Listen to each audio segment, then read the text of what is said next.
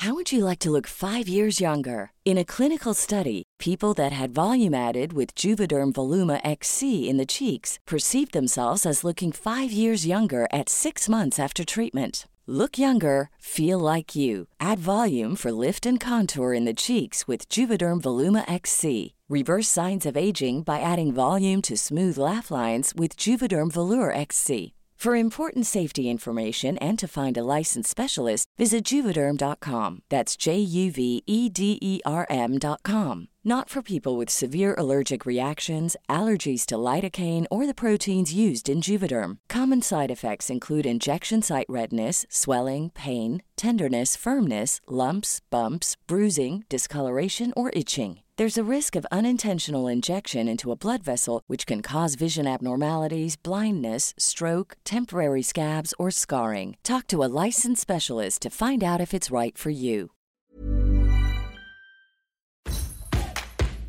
El podcast del Diario de los Deportistas es patrocinado por Tiendas Atléticos, Productos Deportivos. Síguenos en la página atléticos.com o en Facebook como Atléticos MX. Atléticos, lo mejor para el deporte.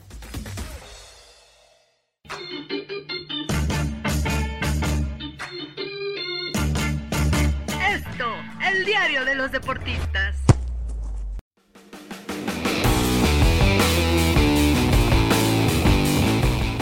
Hola, ¿qué tal amigos del Esto? ¿Cómo están? Qué gusto saludarlos. Mi nombre es José Ángel Rueda y como siempre estoy acá con Miguel Ángel Mújica. Mi querido Muji, bienvenido una vez más al, al podcast del Esto, el diario de los deportistas. Mi querido Ángel, estamos de regreso aquí donde hablamos para darle voz a nuestra pasión. Yo creo que los deportes sí en general son una verdadera, una verdadera joya, ¿no? Sobre todo pues, por las historias que, que nos regala. La verdad es de que son, son apasionantes, mi querido Muji, porque a ver, muchas veces podemos hablar del triunfo, ¿no? Que suponen los deportes, de todo el mundo juega para ganar, pero ¿qué es lo que pasa cuando estamos totalmente del otro lado de la moneda, ¿no? Cuando un equipo, por más que lo intenta, lo intenta, lo intenta y lo intenta, no puede ganar. Esas famosas maldiciones, ¿no? Sí, que son brutales en algunos momentos, ¿no? Lo vivíamos con Cruz Azul no hace mucho. Eh, la máquina por fin se pudo salir con la suya, ¿no? Después de tanto tiempo. Lo vivimos en la NFL con los Bills de Buffalo que siguen sin poder ganar. Lo vivimos en la NBA, en todos lados y ahorita actualmente pues hay uno que se metió a una final con mucha polémica. Yo creo sí polémica, igual y esto a la gente no le va a gustar, ¿no? La manera en la que yo lo vi, pues tú eres de Pumas, yo lo sé, pero sé que antes que nada eres objetivo. Yo creo que el árbitro se equivoca en las dos, o tal vez no se equivocan las dos. Para mí, si te soy honesto, para mí no es penal, porque bueno, pues es una jugada sí violenta, muy accidental, donde le revientan la cara a Dineno, pero por el otro lado, juzga mal el árbitro también la expulsión a Dineno, porque es una jugada muy parecida.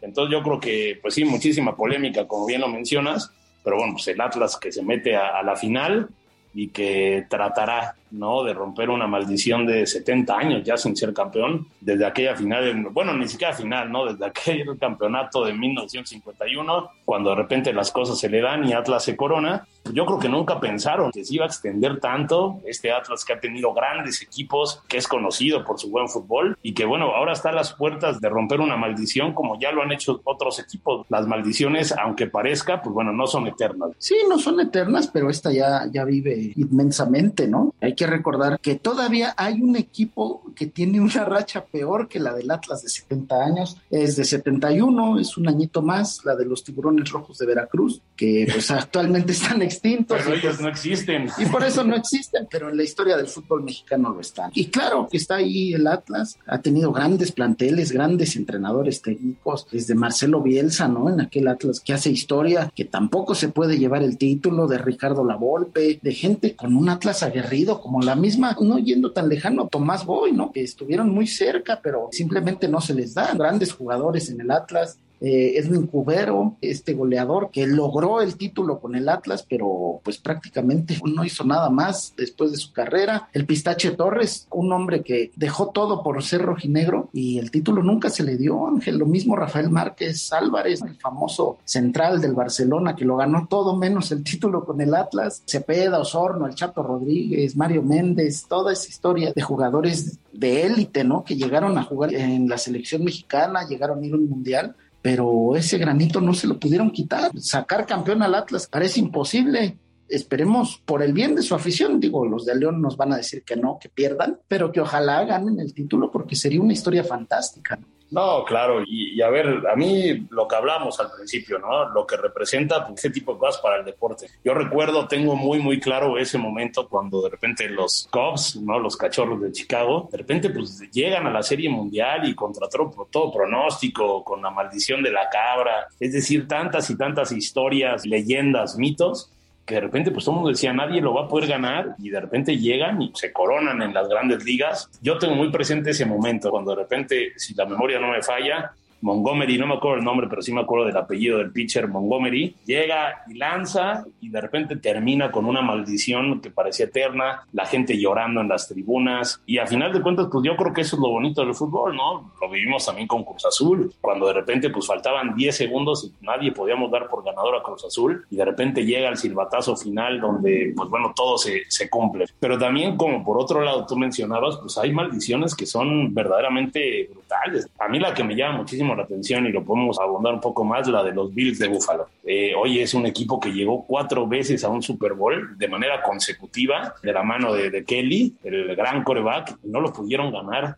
Para ese sí son historias dolorosísimas para su afición, que aún así, pese a la ausencia de títulos, pese a la ausencia de todo, bueno, es una de las más pasionales de la NFL, algo que pasa similar a lo del Atlas. Sí, no, y sobre todo por la forma, ¿no? Tan dramáticas, con patadas en los últimos minutos, con situaciones que hasta parecen para analizar, deja tú deportivamente también eh, algo paranormal, ¿no? Porque todo parece que se da para que no pasen. Por lo mismo, la maldición del bambino de los Medias Rojas de Boston, que tanto duró ese tan polémico cambio de Boston a los Yankees de Babe Ruth y que termina por decantar la historia de los Yankees como el equipo más ganador de, de las grandes ligas y llevar a Boston a una pues un sinfín de, de, derrotas, la serie mundial contra los Mets, que se le van entre las piernas la pelota, al final de cuentas, bueno, pues Yankees y Boston, de ahí nace su rivalidad. Y es gracias a esta rivalidad en donde también Boston pues, se logra levantar eh, en una serie en que iban perdiendo 3-0 y son el primer equipo que logra reponerse de un 3-0 para llegar a la serie mundial y coronarse, ¿no? También los Dodgers también, que por ahí tenían una maldición gigantesca. En fin, hay muchos equipos que pelean, que buscan, que siempre están dándolo todo por llegar a ser aquel ganador, ¿no? Ahora le toca Atlas, le toca al Atlas, son 70 años, no es fácil, Ángel. Yo te preguntaría qué estabas haciendo en 70 años, pero creo que ni tus papás estaban vivos, entonces son situaciones muy complejas. esperemos que alguien mayor de 70 años nos escuche, sería, sería maravilloso una historia así. Y decir, yo estuve ahí cuando el Atlas rompió su maldición, demuestra lo pasional que es el Atlas, ¿no? Tanta su grada de animación que tiene muchos jóvenes que a lo mejor ni siquiera estaban en planes y aman el fútbol del Atlas por la forma en que se vive en Guadalajara. E incluso dicen que el Atlas pues es el más popular de Guadalajara, a pesar de que Chivas pues es el más popular de México, o al menos se, se denota así, ¿no? sí, sí. Algo que me llama mucho la atención de lo que estabas hablando y que como que eso, eso es lo que más me gusta, la manera en la que se trata de encontrar un origen de las maldiciones, ¿no? Ya hablabas de la maldición del bambino, ya hablamos también de la maldición de la cabra, ¿no? Ahí con los Cubs de Chicago, donde pues no dejaron entrar un aficionado con una cabra y él dijo, pues bueno, está bien, no puedo entrar, pero entonces nunca más te vas a coronar. Y de ahí este, parecía que se lo cumplía, ¿no? En Cruz Azul, tantas y tantas historias de que, pues bueno, de por estar al lado del Panteón de la Noria y en Xochimilco, pues bueno, dicen que Cruz Azul llegó y quitó los terrenos y construyó sus terrenos sobre el propio panteón, ¿no? Entonces que el alma de aquellas personas muertas no dejaba ganar a la máquina, ¿no? O también la maldición de Ángel eh, David Comiso, ¿no? Cuando le da el zapatazo a Carlos Hermosillo, pues que bueno, ahí Cruz Azul gana, pero según esto Comiso pues lanzó un conjuro para que Cruz Azul no se pudiera coronar. Yo del Atlas, la verdad, no sé si me falte la cultura futbolera, pero no sé si sabe de alguna maldición. Es cierto, es una gran sequía, pero de alguna maldición, ¿dónde habrá comenzado esta maldición del Atlas? ¿Tú has escuchado algo o Sí, sí, en las calles de Guadalajara se hablan. En aquel torneo del 50-51, pues sí, efectivamente, había pocos equipos en México, eran 15, eran pues los que conocemos, ¿no? Los de siempre, el América, el Atlas, eh, las Chivas, Atlante, el Atlante. Entonces, equipos que generalmente han estado ahí y que no suelen eh, faltar, ¿no? Entonces, la maldición del Atlas se dicta supuestamente lo que se ha escuchado y si alguien tiene una mejor estructura nos las puede mandar tanto a redes sociales como al correo de este, de este podcast que hacemos con tanto cariño, eh, pues dicta eso, ¿no? Que el Atlas triunfa sobre las Chivas y las Chivas de cierta forma le lanzan esa maldición al Atlas, ¿no? Y le dicen, pues sí, hoy nos ganas, nos ganas un clásico a la mala, pero nunca más te vas a coronar. Entonces, pues las vueltas que da la vida, ¿no? Chivas se convirtió tiempo después ya en el, en el equipo más ganador de México, digo, actualmente ya no lo es, pero mucho tiempo Chivas siempre fue el referente del fútbol mexicano, por eso, ¿no? Y el Atlas siempre a la sombra, siempre con las polémicas, siempre que el ya merito, jugadores muy buenos, pero que en el momento clave no dieron la talla. En fin, pues de ahí surge la famosa maldición del Atlas, ¿no? Que le ganan el partido a Chivas, sí, pero desde de ahí les dijeron no van a volver a ser campeones. Oye, curiosamente también se combina con una derrota de León para que Atlas se pudiera coronar. Pues bueno, ahora el destino los pone en el camino. Son esas cosas. Yo también, hablando un poco ya de las maldiciones, también lo que batalló el Liverpool, ¿no? Para poderse coronar en la, en la Premier, con historias también, pero de terror, ¿no? Cuando estaban a nada, siempre venía un, un error, un gol dramático que les quitaba el título hasta que, bueno, finalmente pues lo rompieron. En un año de pandemia, es lo que todo el mundo habla, ¿no? De que la pandemia pues como que vino a, cambiar las cosas. Imagínate que en el fútbol mexicano se corona el Cruz Azul y luego se corona el Atlas. ¿no? pues en temas paranormales ya tenemos podcast en, las, en la OEM hablando de este tipo de temas. Hay que mandarles esto porque de verdad es para analizarse, ¿no? Al final de cuentas, imagínate, como dices tú, después de la pandemia que salga Cruz Azul y Atlas, pues hay que cuidarnos, mi ángel, porque a lo mejor el fin del mundo está por llegar. Sí, sí, sí. Hablando también de otras maldiciones, pues tanto le duró a los Chiefs, ¿no? De Kansas City que en la, digamos, cuando se viene esta fusión, que surge la NFL, que surge toda la era del Super Bowl y todo, bueno, Kansas City dominó un poco, no dominó, pero era de los que peleaban ahí con Green Bay, y de repente, pues, muchísimos años donde ni siquiera el poderosísimo Joe Montana fue capaz de llevar a los Chiefs al título hasta que, bueno, llegó un tal Patrick Mahomes en aquel doloroso Super Bowl contra, que no queremos recordar, contra nuestros poderosos 49ers, pero bueno, ahora sí que como bien dicen, no hay mal que dure 100 años. Sí, y al final, pues hay que ver que hay maldiciones actualmente, pues todavía activas, ¿no? No solamente la del Atlas, también, por ejemplo, la de los vaqueros de Dallas. ¿Cuántos años tienen ya sin salir campeones? La de los 49ers, la de los 49. Bueno, pero los 49, pues habían llegado a cinco Super Bowls y los habían ganado, ¿no? Actualmente llegaron otros dos, ya no les dio para tanto, pero la de Dallas a mí se me hace algo parecido a lo del Atlas, ¿no? Eh, que mucha gente no vio campeón a Dallas o no vio a esos grandes mariscales de campo como Roger y sigue apoyando al equipo, ¿no? esa es la pasión del deporte, lo que demuestra que los deportes pueden sacar lo mejor. Ojalá no sacar lo peor, pero también pasa. Sí, no, claro, claro. Este, ahí los vaqueros que pues, desde aquella década de los noventas, ¿no? Que eran dominantes, pues, así que triunfaron con Troy Aikman, Emmitt Smith, hombre, equipazo. Y ahora pues sí no han podido, ¿no? Pasó ahí Tony Romo, ahora Dak Prescott. Son temas impresionantes, ¿no? Digo, hay equipos que ni siquiera se han coronado, ¿no? En la NFL, pero sí son temas apasionantes. Acá en la Liga MX también uno de los grandes, Necaxa, también ya lleva un rato sin ganar, ¿no? Necaxa, Atlante, el Veracruz que te mencionaba, Veracruz ya, ya ni existe, esperemos que algún día el poderoso tiburón rojo vuelva, porque es una afición bastante pasional. Y sí, son situaciones que, que suceden, los mismos Tigres, que desde la partida del tanque Milok no se habían podido coronar hasta en esa final que se enfrentan con Santos. Y bueno, sí, vino una serie de buenos títulos, pero si es un tiempo suficiente, ¿no? Igual el América sufrió también grandes rachas, el Guadalajara, ya ni se da Cruz Azul, actualmente Pumas, que cumple 10 años, que no puede salir campeón y sin embargo siguen siendo grandes por todo lo que generan en la gente, ¿no? Yo creo que la gente del Atlas nos escucha y dicen que comparan esas sequías, ¿no? Porque yo creo que hay que decirlo. ¿En qué momento una sequía se convierte en una maldición? Hay sequías muy, muy, muy grandes donde, pues bueno, dicen, ok, es una sequía, pero yo creo que para que se convierta en maldición, tienen que quedarse muy cerca, no poder por cosas que no tengan explicación. Lo vimos con Cruz Azul, con esa final contra América, que uno decía, caray, ¿cómo es posible que no se coronó teniéndolo tan cerca, no? Cuando estás tan cerca, cuando lo das todo y aún así no puedes por cosas inexplicables,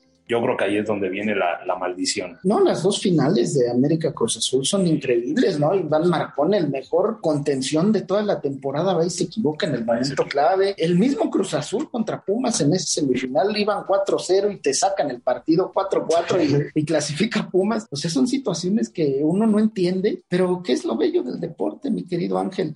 Esperemos por el bien de las aficiones, tanto de Atlas como de León, que se corone el mejor, ¿no? Y si al Atlas no le toca, pues híjole, tienen una estructura, tienen jóvenes muy capaces, tienen una estructura muy fuerte con el grupo Orleji, nos tocará esperar, pero ojalá no sean como aquella generación dorada del Atlas de Héctor López, de Rubén Cabuto, de Rafael Márquez, que se quedaron a un penalti, mi querido Ángel, un penalti de, del Tato Torres que todos andan recordando. En esa tanda de penaltis en donde pues el Toluca termina por hacerle la diablura, ¿no? Por así decirlo.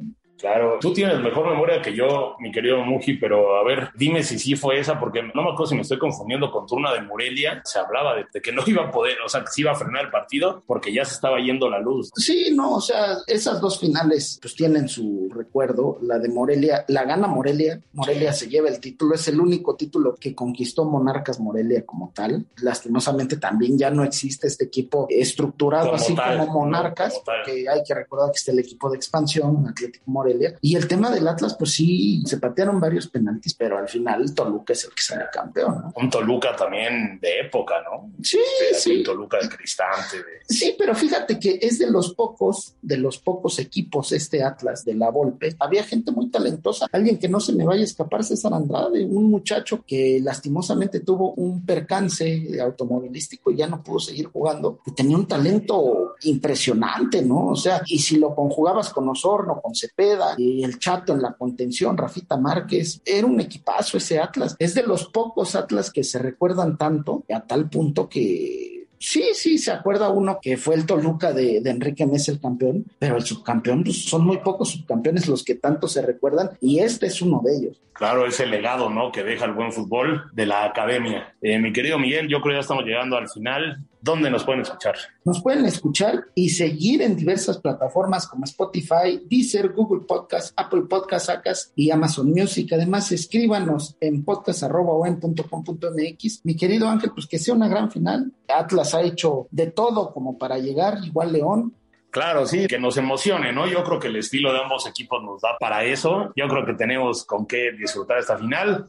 Así como ustedes esperamos que hayan disfrutado de este podcast, les recomendamos en específico el de Economía Pesada, donde, pues bueno, como su nombre lo dice, pues podrán comprender y analizar y escuchar todos los temas que tienen que ver con la economía. Que estén muy bien, le agradecemos a Hanani Araujo y a Natalia Castañeda en la producción y nos escuchamos la próxima. Soy José Ángel Rueda, que estén muy bien. Esta es una producción de la Organización Editorial Mexicana.